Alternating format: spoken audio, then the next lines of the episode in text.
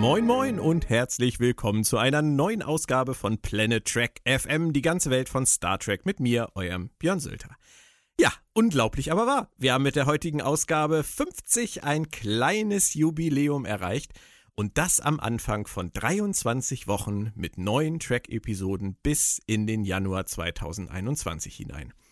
Unser Jubiläumsthema ist dann auch entsprechend der Auftakt der nagelneuen Serie Star Trek Lower Decks, die mit der Episode Second Contact vergangenen Donnerstag an den Start gegangen ist. Eingeladen habe ich mir zur Feier des Tages zwei meiner liebsten Gäste, meinen Co-Piloten Moritz Wohlfahrt alias Damok auf dem Ozean und den Autor und Literaturübersetzer Christian Humberg. Moin ihr zwei, schön, dass ihr da seid. Hola. Julan Tu. Nix mit Romulanern. Na, das ist ja begeistert. Klingt ja wahnsinnig begeistert. Leute, das ist ein Jubiläum heute. Drei Jahre Planet Track FM, 50 Ausgaben Planet Track FM. Kann ich das ein bisschen begeisterter kriegen Happy von euch? Hallo, ihr zwei. Birthday to uns. Happy Birthday Ja. to uns. Julan Tu. Besser. gut. Sehr viel besser. Björn, weißt du, Björn, weißt du, was toll ist? Was Äh, denn? Wenn wir jetzt die wenn wir jetzt die 23 durch haben, sind wir bei 72 und dann müssen wir in der 72. Ausgabe unbedingt was mit 84 machen, damit wir 8472 haben. Das fände ich ganz toll. Ja, da Aber- reden wir dann in, in 23 Wochen nochmal drüber. Du hast doch vergessen, dass wir ja auch immer noch diesen Enterprise Staffel 4 Cast irgendwie reinbringen müssen. Von daher. ich wollte es nur mal erwähnt haben, für alle, die es noch nicht vergessen haben. So, aber bevor wir loslegen, ein aktuelles Thema, Breaking.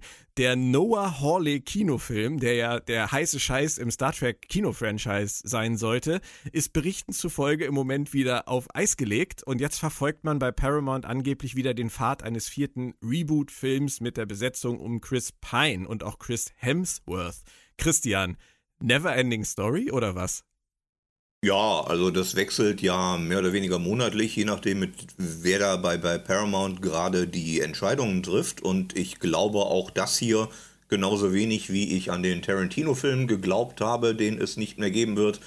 Ähm, Paramount weiß gerade nicht, was es mit dem Kinotrack machen soll. Die Abrams-Riege ist zu teuer weil die Produktionskosten müssen deutlich gedrückt werden, damit so ein Film überhaupt nochmal gemacht werden kann. Aber man scheint mir auch neidvoll rüber zu Secret Hideout zu sehen, äh, wo im Fernsehen oder in Streaming-Anbietern gerade ordentlich Kohle mit Star Trek gescheffelt wird. Also die Kinoabteilung von Paramount hätte gerne ein Stück dieses Kuchens, weiß aber nicht, welches Stück das sein soll. Und ich bezweifle stark, dass sich da in Bälde irgendetwas Nennenswertes entwickelt, geschweige denn ein Kinofilm kommt, egal mit welcher Besetzung. Ich äh, glaube nicht, dass Chris Pine, Chris Hemsworth und wie sie alle heißen, von mir aus auch Chris Humberg, dass die irgendwie, dass die irgendwie günstiger geworden sind in den letzten x Monaten. Das würde mich sehr überraschen. Naja, du bist auf keinen Fall günstiger geworden. Das merke ich ja bei jedem Podcast. Nein, ja- benutzt das andere Wort. Ich war immer schon unbezahlbar, weswegen ihr mich auch nicht bezahlt. Richtig. Wir sind da total konsequent. Aber ähm, Ja. Moritz, du hattest ja letztes Mal auch schon was ähnliches gesagt, was Christian gerade ansprach. Du glaubst ja auch nicht, dass es in Bälde einen neuen Kinofilm geben wird. Ich glaube, deine Prognose war irgendwie 2025 äh, folgende. Ich war da ja deutlich optimistischer und habe gesagt, ich würde eher 2023 sagen. Ähm, Christian, ist es nicht vielleicht eher so, dass Paramount wirklich einfach keinen Fehler machen will mit dem nächsten Schritt und dass sie deswegen wirklich am Rotieren sind, einmal jetzt zu gucken, was ist der Weg? Ja, ähm, mit, mit, mit Sicherheit. Und wie wir alle wissen, der Weg besteht darin, nie die Maske auszuziehen.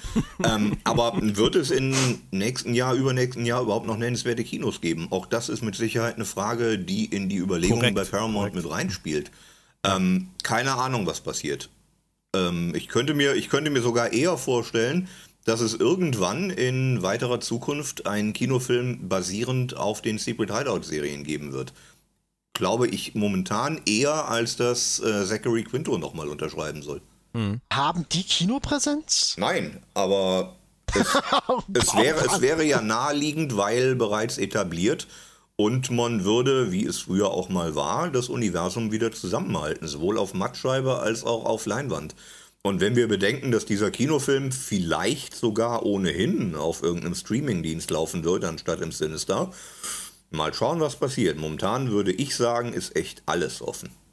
Was haltet ihr denn von dieser Begründung, äh, ähm, dass sie ihn auf Eis gelegt haben? Zum Teil auch, weil die äh, Handlung wohl irgendwie sich um einen Virus drehen sollte, der alles auszulöschen droht? Ja, klar. Mag Möglich. durchaus so gewesen sein. Mag absolut so gewesen sein, klar. Ja, ja, nein, dass sie es deswegen abgesägt haben zum Teil? Ja, auch das kann ich mir vorstellen, weil es ist sehr aktuell und äh, Eskapismus ist, glaube ich, das, was wir haben wollen. Zumindest im Kino, wo Star Trek ja immer schon eher Abenteuer war als Nachdenken. Aber mhm. das ist reine Spekulation. Ich halte Noah Hawley generell für einen sehr guten Mann, der mehr oder weniger weiß, was er macht. Guckt euch Fargo an, guckt euch Legion an. Aber dem wird auch nicht langweilig. Auch ohne Star Trek. der wird, der wird Geld dafür bekommen haben, dass er dieses Drehbuch schrieb und jetzt ist es nicht seine Entscheidung. Nee. Und die Liste derer, die jetzt schon was schreiben sollten, angeblich geschrieben haben oder gepitcht haben, die passt auf keinen Bierdeckel mehr. Also ich bin sehr ja. gespannt, äh, wohin das führt. Ich fand es nur eben total interessant, Christian, dass du gesagt hast, dass man bei der Kinoabteilung von Paramount so ein bisschen neidisch auf diese Secret Hideout-Sparte mit den ganzen Serien schielt. Und da frage ich mich tatsächlich, ich will das gar nicht irgendwie negativ verstanden wissen, ich frage mich das tatsächlich nur, ist das wirklich so? Weil wir haben Serien, die momentan produziert werden, rein für, den, für Streaming, bei denen wir tatsächlich nicht genau wissen, wie es um deren Mainstream und Massenappeal wirklich bestellt ist. Wie viele Leute gucken wirklich Discovery auf Netflix? Wie viele Leute gucken wirklich Picard auf Amazon? Wer wird überhaupt Lower Decks wo auch immer sehen? Äh, wer wird Prodigy auf Nickelodeon sehen? Und ähm, kommen die Short Tracks zum Beispiel überhaupt international oder in Deutschland zum Beispiel auf Blu-ray raus, wie sie jetzt in Amerika rauskommen. Wie ist es denn wirklich um diese Secret Hideout-Sparte im Moment bestellt, deiner Meinung nach, Christian? Ist das so ein, so ein großes Ding oder wirkt das für uns Trekkies nur so? Es ist definitiv so ein großes Ding. Bedenkt mal, dass aktuell, jetzt als äh, wo wir sprechen, zum ersten Mal in der Geschichte vier Star Trek-Serien zeitgleich in Produktion sind. Bei, bei äh, Strange New Worlds ist die Vorproduktion, aber auch das wird gedreht, sobald man wieder drehen darf. Dann haben wir Discovery, das allem Anschein nach bald für eine vierte Staffel verlängert wird. Wir haben Picard, wir haben Lower Decks. Das macht insgesamt vier Serien zeitgleich. Hm. Ich bezweifle, dass äh, CBS damit. Nee, falsch. Ich glaube, dass CBS damit das Geld hauptsächlich über Lizenzgebühren einnimmt. Es werden international lizenziert. Star Trek ist eine bekannte und etablierte Marke. Und es geht selbstverständlich ums Prestige. Die wollen ihren Streamingdienst CBS All Access ja, in Amerika pushen. Klar. Und das, das funktioniert mit Sicherheit. Ich glaube, Jean-Luc Picard hat da Entschuldigung, JL, hat da sehr viel äh, möglich gemacht, was vorher Michael Burnham auch schon in kleinerem äh, Rahmen gemacht hat. Gerade ist ein Katzenbaby gestorben. Warum? Weil du JL gesagt hast. Alle sagen JL. Nur Ruffy sagt JL. Ah, es sagen ja, auch viele YOLO, deswegen sage ich jetzt auch nicht YOLO. aber egal. Ähm, ich bin mir aber immer noch nicht hundertprozentig sicher, Christian, ob wir das Gleiche meinen, weil dass das ein dickes Ding für CBS All Access ist und dass das für CBS eine Marke ist, die sie nun mal haben und die sie nutzen wollen, um ihren Streamingdienst zu etablieren und mit Content zu füllen und dem einen gewissen Appeal bei der Tracky-Followerschaft zu geben, das bezweifle ich alles nicht. Ich frage mich nur tatsächlich, wie es um das Star Trek Appeal weltweit überhaupt noch bestellt ist im Moment. Das ist etwas, wo ich noch nicht so ganz hintergekommen bin, auch jetzt äh, im Zuge von Lower Decks und auch mit den Short Tracks, äh, die ja tatsächlich so versandet sind bei Netflix, die wollte niemand offensichtlich wirklich haben und dann haben sie sie da so humorlos äh, irgendwo reingeschmissen in das Bonusmaterial von Discovery. Das ist alles äh, mir noch nicht so klar. Also da müssen wir, denke ich, die nächsten Jahre tatsächlich noch abwarten, ob das wirklich außerhalb von CBS All Access so funktioniert, wie die sich das vorstellen. Mag sein, aber ich sage nochmal, es wären nicht vier Sachen zeitgleich in Produktion plus zwei weitere in ja, der Konzeptphase, wenn ja. es sich nicht rechnen würde. Ich glaube nicht, dass CBS Geld verbrennt. Dass sie Geld verbrennen, glaube ich auch nicht, aber dass sie was tun müssen, steht, glaube ich, auch außer Zweifel, weil sonst ist CBS All Access halt schneller tot, als sie ja, JL, auf jeden Fall. JL sagen können. Ähm, gut, kommen wir zum Miau. Tagesgeschäft. das Tagesgeschäft heißt Lower Decks, die zweite Animationsserie des Franchise, diesmal eindeutig für Erwachsene konzipiert, so sagt man zumindest. Wer von euch beiden ist denn ein großer Fan der ersten Star Trek Zeichentrickserie gewesen? Soll ich dir mal was sagen? Ich habe die nie gesehen. Anwesend, anwesend. Oh, du hast die nie gesehen. Nie gesehen. Moritz, Nie. jetzt ist, jetzt ist ein ganzes, Richtig, ganzes. Katzenrudel gestorben, gerade an dieser Oh, Stelle. oh, oh. Das ist, das ist allerdings ein Versäumnis, oder Christian? Ey, komm, du erwähnst sie auch so selten, Björn. Wenn du die öfters erwähnen würdest in Artikeln, in, in unseren Karten, dann hätte ich die mir vielleicht auch angeguckt. Aber so? Christian, Hm. klär ihn mal auf. Bitte. Nur sie, sie, sie ist halt wie, wie alles in Star Trek ein Kind ihrer Zeit und ihrer äh, Produktionsbedingungen. Ähm, das Budget hätte größer sein können, ähm, aber es ist eigentlich eine schicke Geschichte, auch für die Zeit und äh, auch eine schöne obskure Fußnote im, im Franchise quasi. Ich habe es immer gerne gemocht, auch die verschiedenen deutschen Synchros. Wer hätte gedacht, dass äh, Rolf Schuld mal äh, Captain Kirk spricht? Gut, also dann war es für dich tatsächlich ja vielleicht auch ein positiver, ähm, äh, eine positive Geschichte, als sie gesagt haben, sie machen jetzt wieder neue Zeichentrickserien, Christian. Ähm, ich möchte aber trotzdem zuerst Moritz fragen. Moritz, als du Lower Decks dann jetzt das erste Mal gesehen hast, die erste Folge, fühlte sich das für dich an wie ein Star Trek-Pilot? Ähm, ähm, äh, es fühlte sich an wie ein äh, Futurama, auf das man ein bisschen äh, Star Trek-Umgebung, Atmosphärik drüber pinselte. Also man erkennt die Herkunft natürlich, ganz klar, aber mir waren ähm, dazu, um es äh, wirklich als, als, als reinrassiges Star Trek bezeichnen zu können, waren mir zu viele ähm, Eigenschaften, Eigenheiten des gesamten animierten Genres dabei, die, die mich aus der grundlegenden Atmosphärik einfach rausgerissen haben. Das finde ich, Also- das finde ich mega interessant, Moritz, weil das erwähnen wir jetzt einfach nochmal, weil es doch immer wieder Hörer gibt, die, die das gar nicht wissen oder gar nicht merken. Wenn ich sage, ähm, als du den Piloten jetzt das erste Mal gesehen hast, meine ich natürlich, als du den Piloten das erste Mal gehört hast.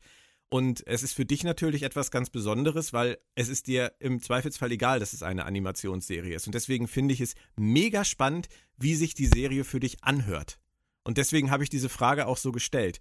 Und wenn du sagst, dass du eher die Assoziation Futurama mit ein paar mehr Star Trek-Referenzen hattest, ähm, finde ich das spannend, weil man hätte dich ja, sage ich jetzt mal ganz ketzerisch, theoretisch auch täuschen können. Man hätte dich, man hätte, man hätte dir vorspielen Schwer. können, dass es eine echte Star Trek-Serie ist, weil man es über die Audiospur hätte so transportieren können, dass der Nein. Animations... Nein, das hätte, man hätte können, aber man hat es nicht. Nein. Man hört, dass es eine Animationsserie ist. Das, Du hörst immer, dass etwas eine Animationsserie Ja. ist vom Audiodesign. Ja. Immer.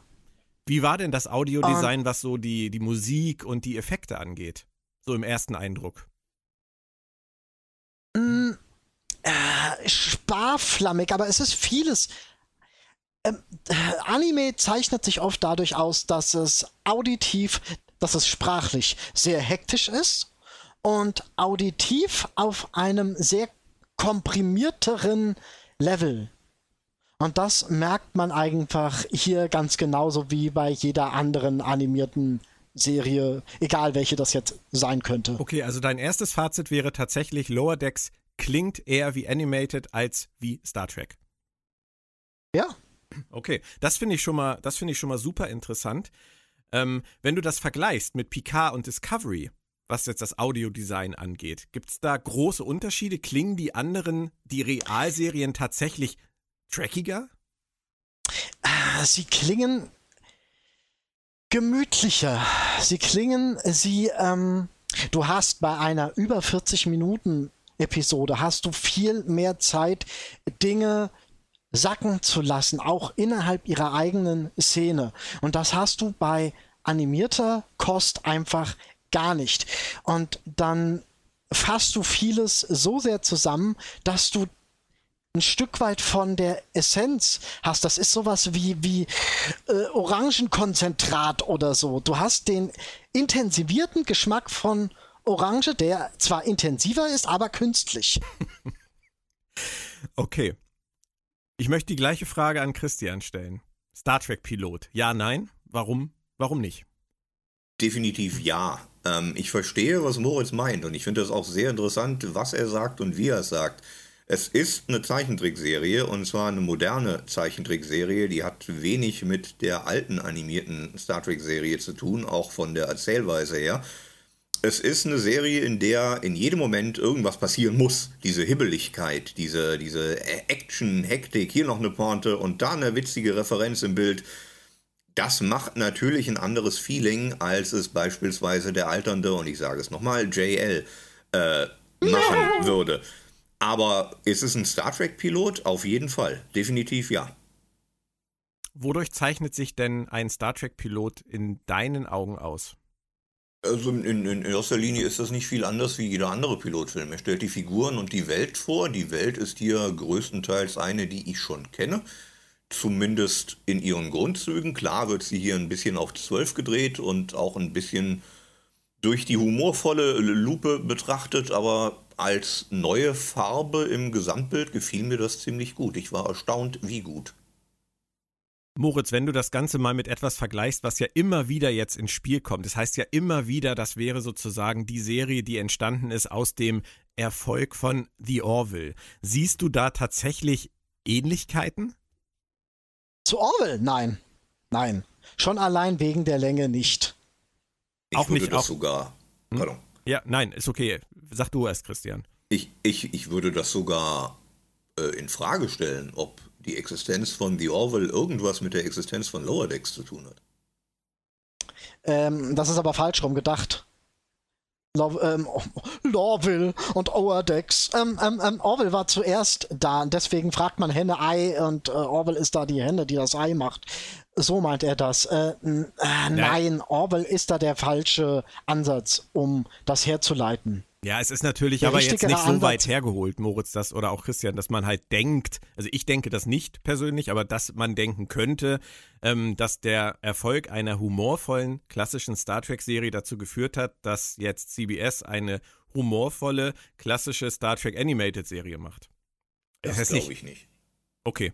Also ich, glaub's ich glaube ich, ich glaube es tatsächlich ich, auch nicht. Ich, ich glaube, CBS war immer schon wurscht, was die anderen machen und das auch völlig zu Recht.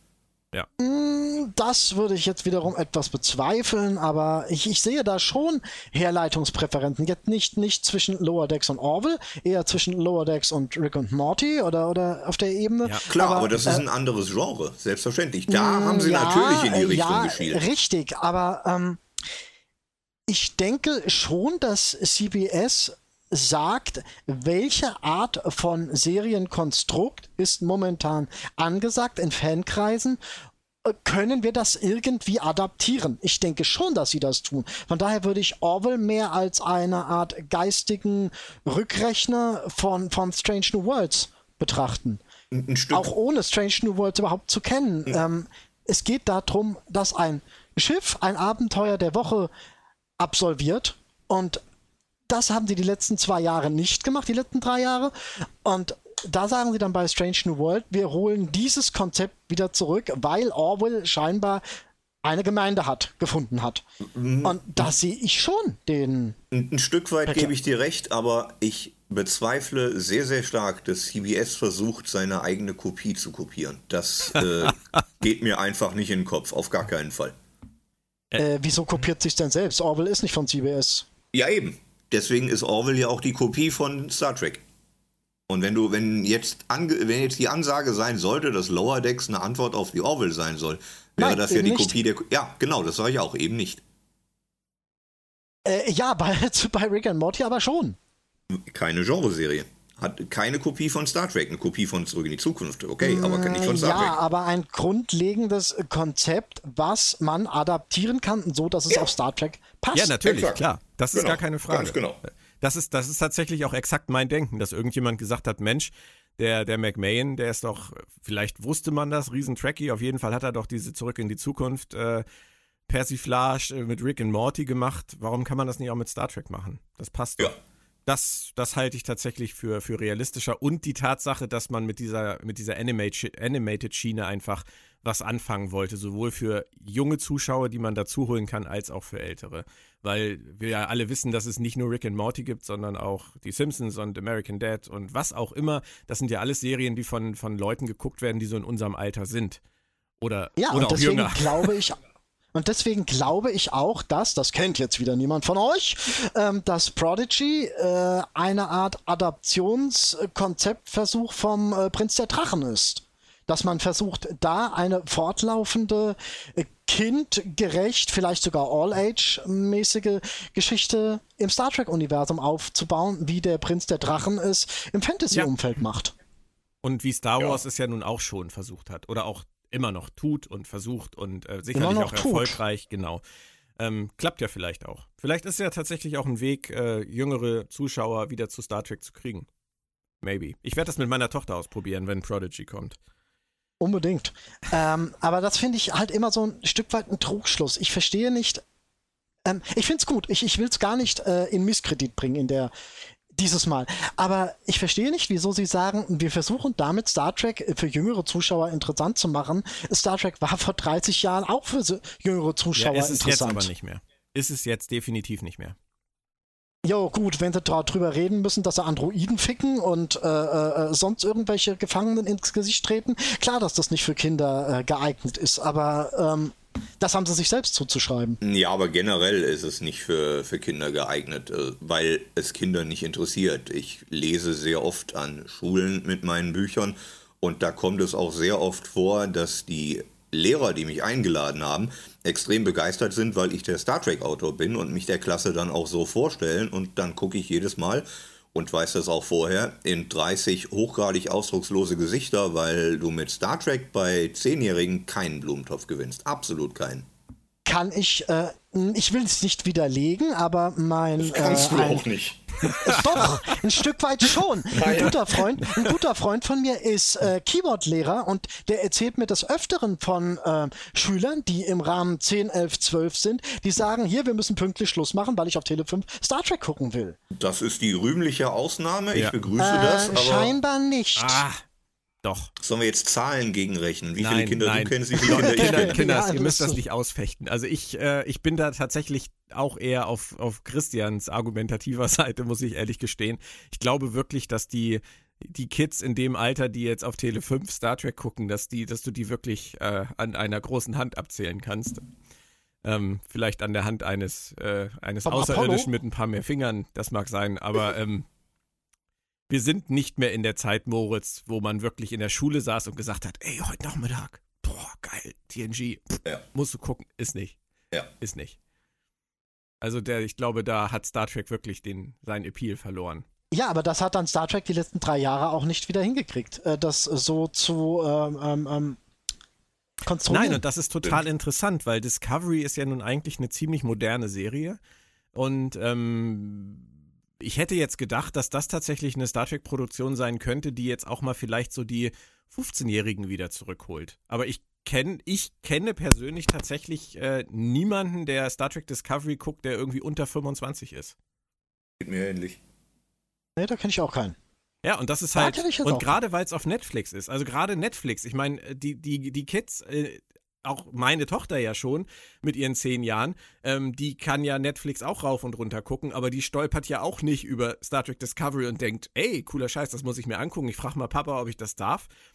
Kommt sie gar nicht drauf. Die geht da drüber hinweg, die guckt sich äh, Sing On an und die guckt sich äh, ihre Sachen halt an, aber Star Trek ist halt völlig egal. Und ähm, ja, ob das mit, sich mit Lower Decks ändert oder ob sich das mit Prodigy ändert, werden wir sehen.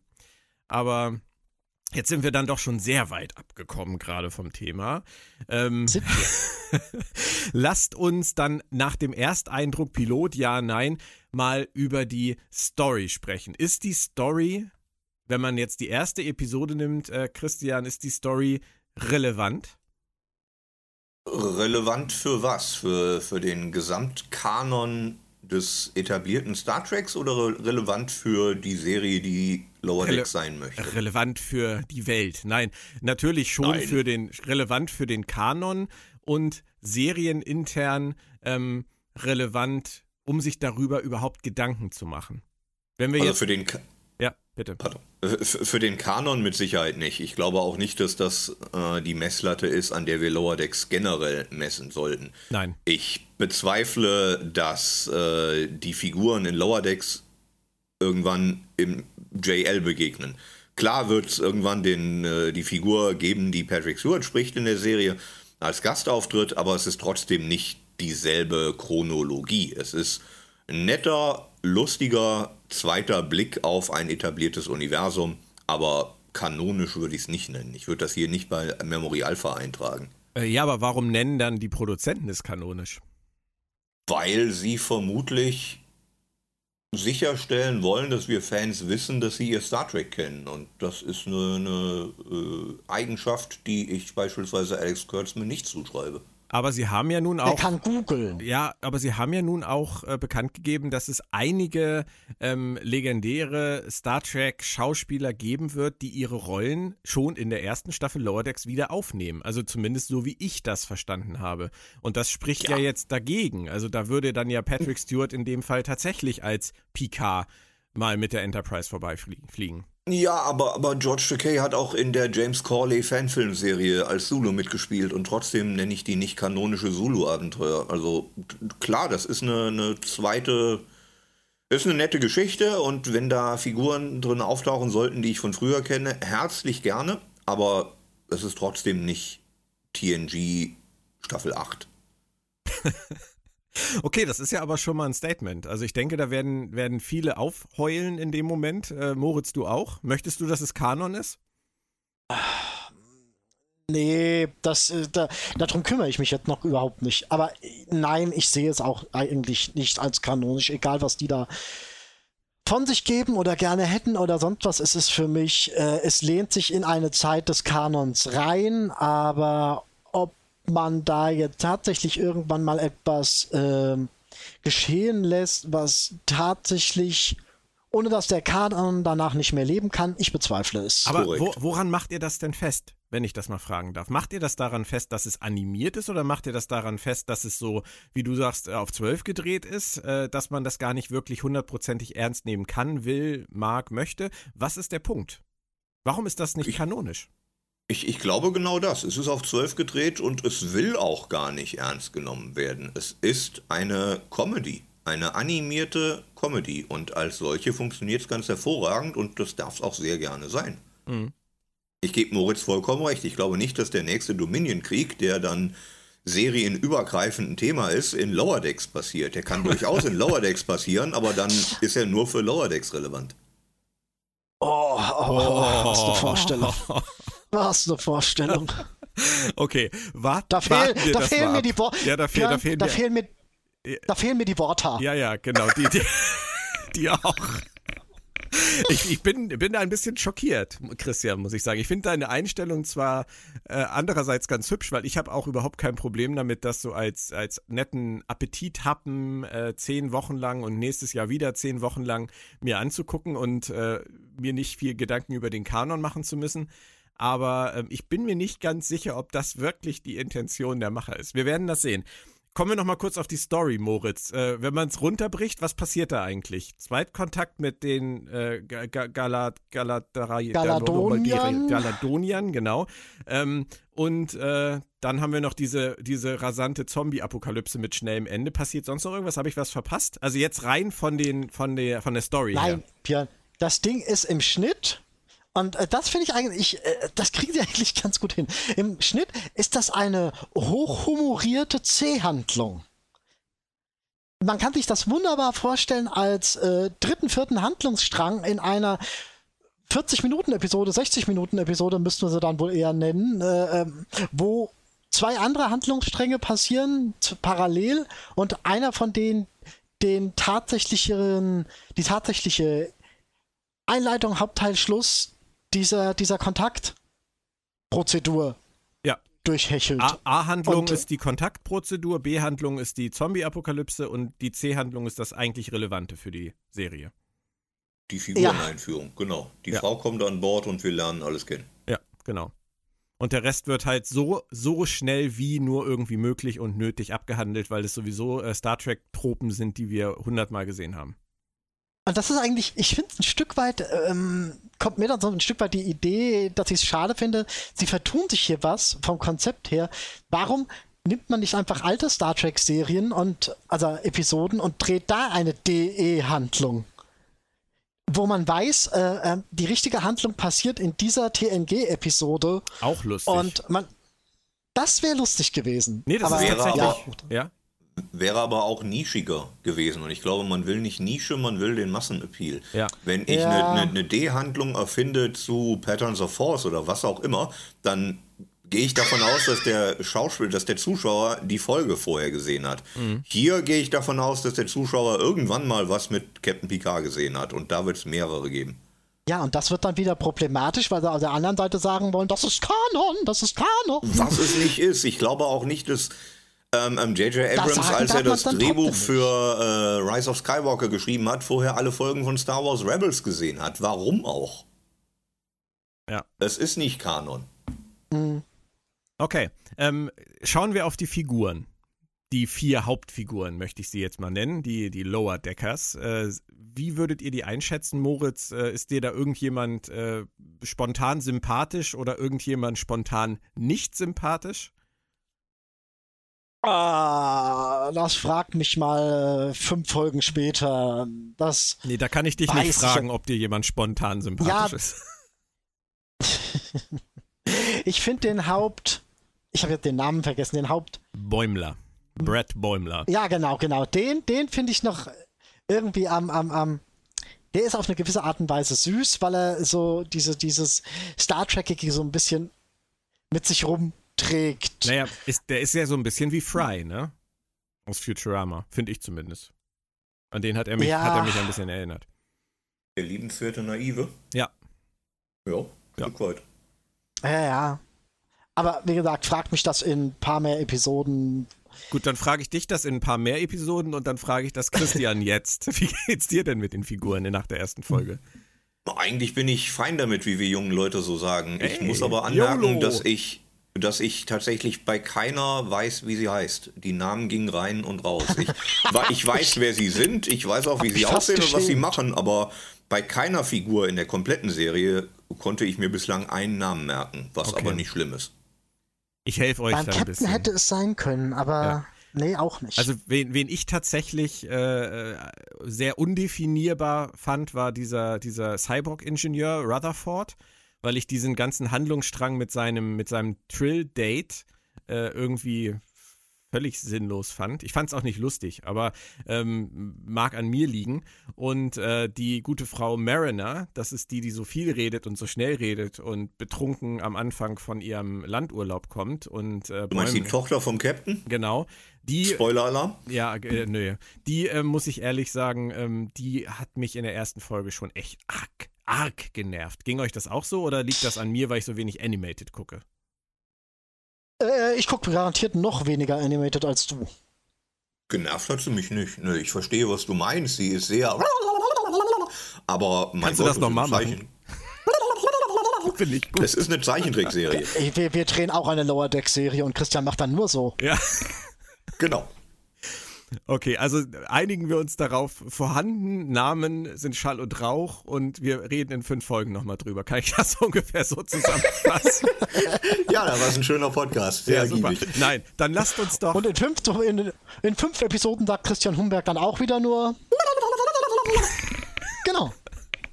Wo wir gerade Er beim Thema sind, dann lasst uns doch mal über den Humor reden. Der ist ja bei einer Comedy-Serie vielleicht nicht ganz unwichtig.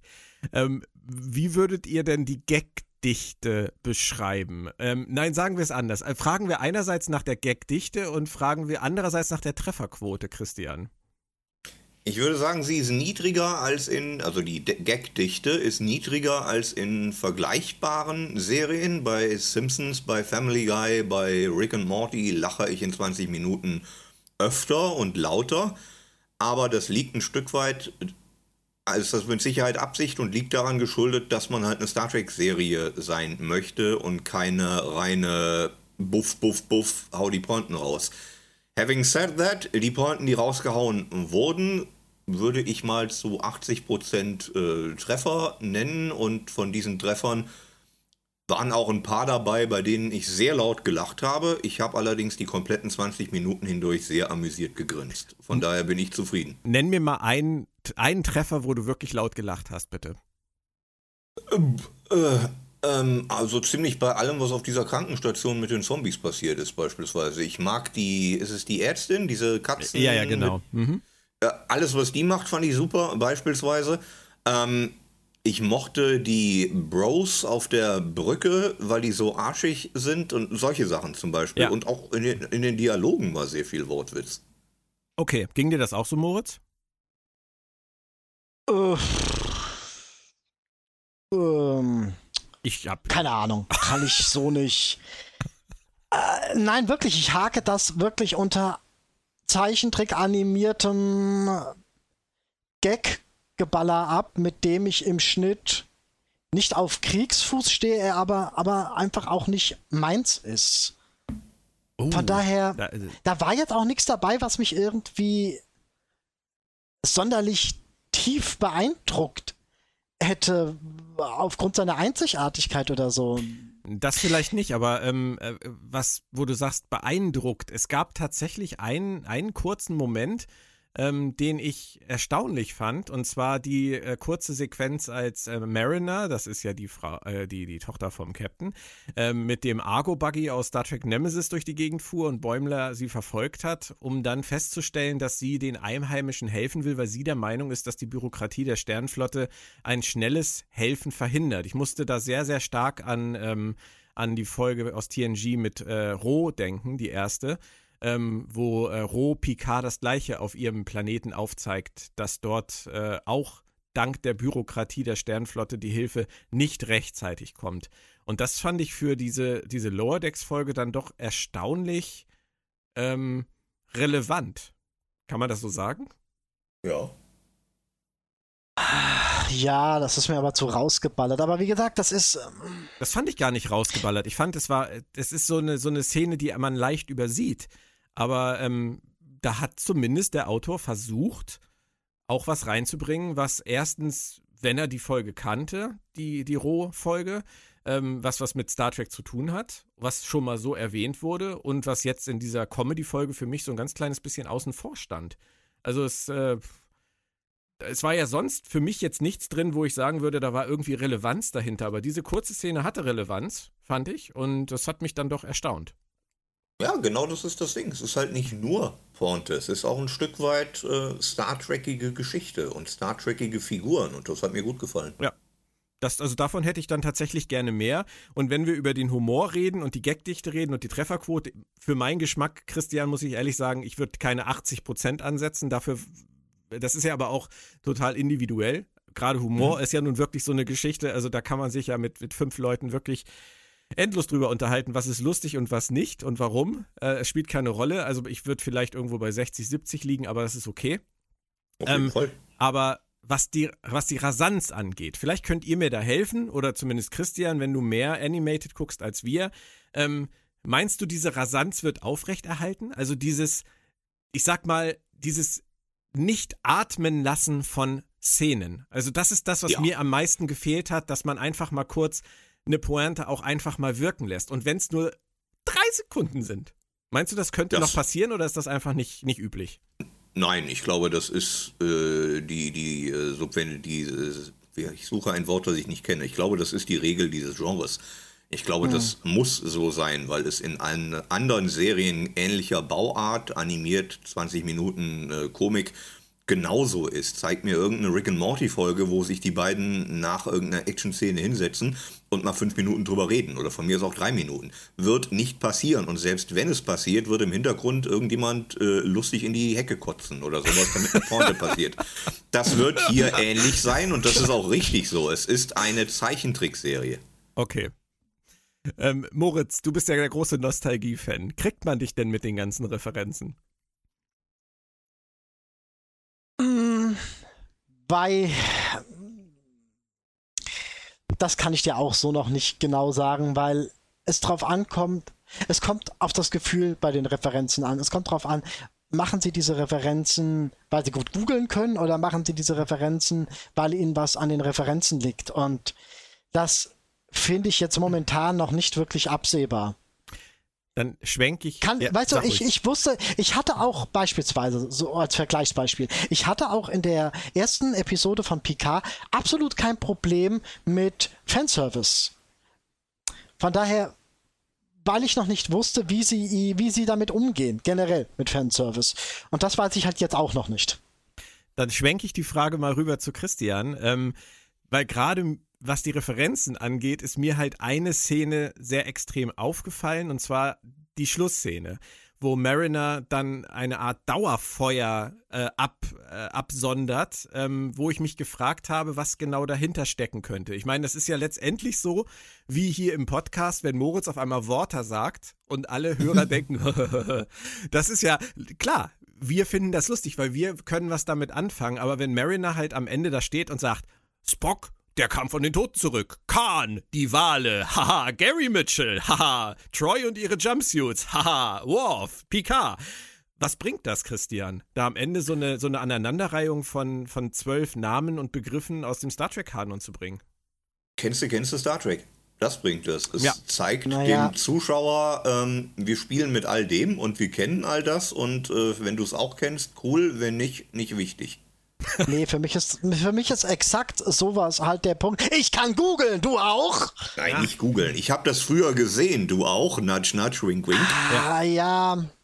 Weiß nicht. Ich glaube, Bei den Machern. ich glaube witzigerweise, ich muss, es tut mir leid, Moritz, ich bin ja sonst fast immer deiner Meinung, aber ich glaube, heute hat Christian, hat Christian mein Herz tatsächlich gewonnen, nicht nur mit seinem, Oh. ähm, sondern auch äh, was, was die. Inhalte angeht, denn gerade diese letzte Szene Oh. hat mich total an eine Sache erinnert und hat mich auf eine, einen Gedanken gebracht, der vielleicht total irrelevant, absurd und, und äh, doof ist, aber ich fand's lustig, ich musste grinsen. Eigentlich macht diese Serie in so einer Sequenz mit uns das, was in der Folge Damok passiert ist. Wir verstehen nämlich anhand von dieser Szene genau die Sprache der, der Kinder von Tama, die einfach nur sagen, Damok und Shalat auf dem Ozean. Und alle, der sagen, alle nicken und sagen, ja, Damok und Shalat auf dem damals, ne? Mehr ist gar nicht nötig. Und wir, wir Trekkies, wir brauchen am Ende halt nur jemanden, der sagt, weißt du, Troy und ihre Jumpsuits? Keiner kann was damit anfangen, aber in unserem Kopf manifestiert sich halt sofort das Bild. Und im Prinzip äh, ist, ist diese Szene für mich ähm, Damok im Kurzformat. Und äh, wenn das der Sinn ist, ist es, glaube ich, ganz hübsch, weil es einfach diese nostalgischen Bilder in unserem Kopf entstehen lässt. Macht das irgendeinen Sinn? Wacker als die Mauern fielen. Ist das nicht ein Fehlschlag? Warum? Nein, das hast du Ich bin gerade gesagt. dafür. Aber Schacke, als die Mauern fielen, ist doch ein Fehlschlag. Echt? Ja. Dann hast du das besser in Erinnerung als ich. Was ich damit mal sagen wollte, war, ja. Ja, schön. Der Fluss Temark im Winter. Nee, du musst das anders, du musst das dramatischer aufbauen. Der Fluss, Temark, im Winter. Und alle, oh. Mira haben ihre Segel losgemacht. Okay, ihr versteht, was ich sagen will. Das finde ich auf jeden Fall Nerds. eigentlich ganz nett und so könnte ich es halt auch, könnte ich es halt auch nehmen. Und ich fänd's lustig, ohne dass ich die weiteren Folgen jetzt schon gesehen habe, wenn das so ein Running Gag wäre, dass am Ende immer irgendjemand sagt, weißt du? Und dann kommen sieben Sachen hintereinander. Das fände ich eigentlich ganz nett irgendwie. Material gäbe es genug, so ist es nicht. Das stimmt. Mal gucken, ob sie auch auf die Idee gekommen sind, das irgendwie als, das, das so verselbstständigen zu lassen. Aber ich sehe schon, Moritz kriegen wir heute nicht mehr rum, weder mit Nostalgie noch mit äh, Gagdichte, Trefferquote, äh, Kanon, was auch immer. Wie ist eure, sagen wir mal, ähm, wie würdet ihr eure Erwartungshaltung für den Rest der Staffel beschreiben? Moritz.